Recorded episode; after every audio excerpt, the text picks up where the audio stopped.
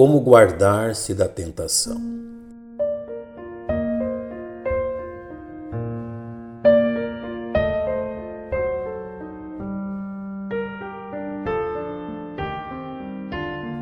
É notório que a palavra de Deus utilizará a palavra teste em dois sentidos.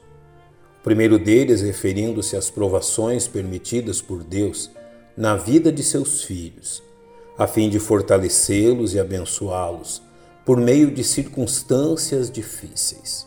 Porém, a Bíblia também utilizará esta mesma palavra a fim de referir-se às astutas ciladas do diabo usadas a fim de derrotar os salvos por meio da prática de atos pecaminosos.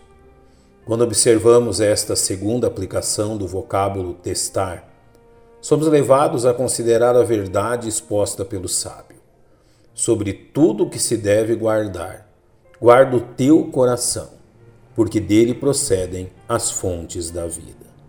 A fim de ver-se vitorioso contra a tentação, os filhos de Deus devem estar atentos aos desejos pecaminosos de seus próprios corações, considerando os pecados que a eles parecem ser mais atraentes entre aqueles nomeados pelo apóstolo Paulo em sua epístola aos Gálatas.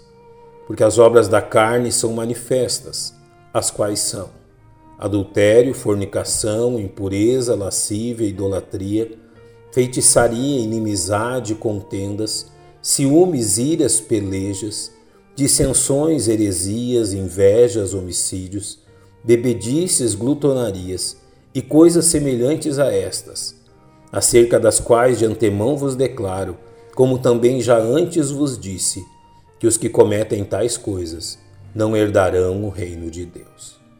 Além de reconhecer as fraquezas de seu coração pecaminoso, é preciso também que reconheçamos nossas fraquezas pessoais não procurando nos desculpar ou justificar as fraquezas que encontramos em nós mesmos. Porém, reconheçamos que saber quais são nossas fraquezas não é suficiente, uma vez que precisamos também reconhecer como a tentação tira vantagem destas fraquezas. Tomemos, por exemplo, aqueles que sabem possuir um espírito crítico, de forma que farão bem em evitar lugares e pessoas cuja conversação tem como tema a vida alheia. Da mesma forma, aqueles que se veem tentados diante de imagens imorais farão bem em evitar a exposição a elas a qualquer preço. É importante também que reconheçamos que o processo de entrar na tentação é frequentemente difícil de ser percebido, uma vez que os instrumentos usados pelo inimigo inicialmente parecem ser inofensivos de forma que muitas tentações têm seu início em um ato de aparente bondade e consideração pelas necessidades de outros. Não é incomum que Satanás nos tente por meio de pessoas que aparentemente necessitam de nossa urgente e lícita ajuda, mas que nada mais são do que uma isca a fim de nos enredar em seus maus propósitos. Todo cristão precisa de sabedoria e vigilância para evitar as ciladas que podem conduzi-lo à tentação.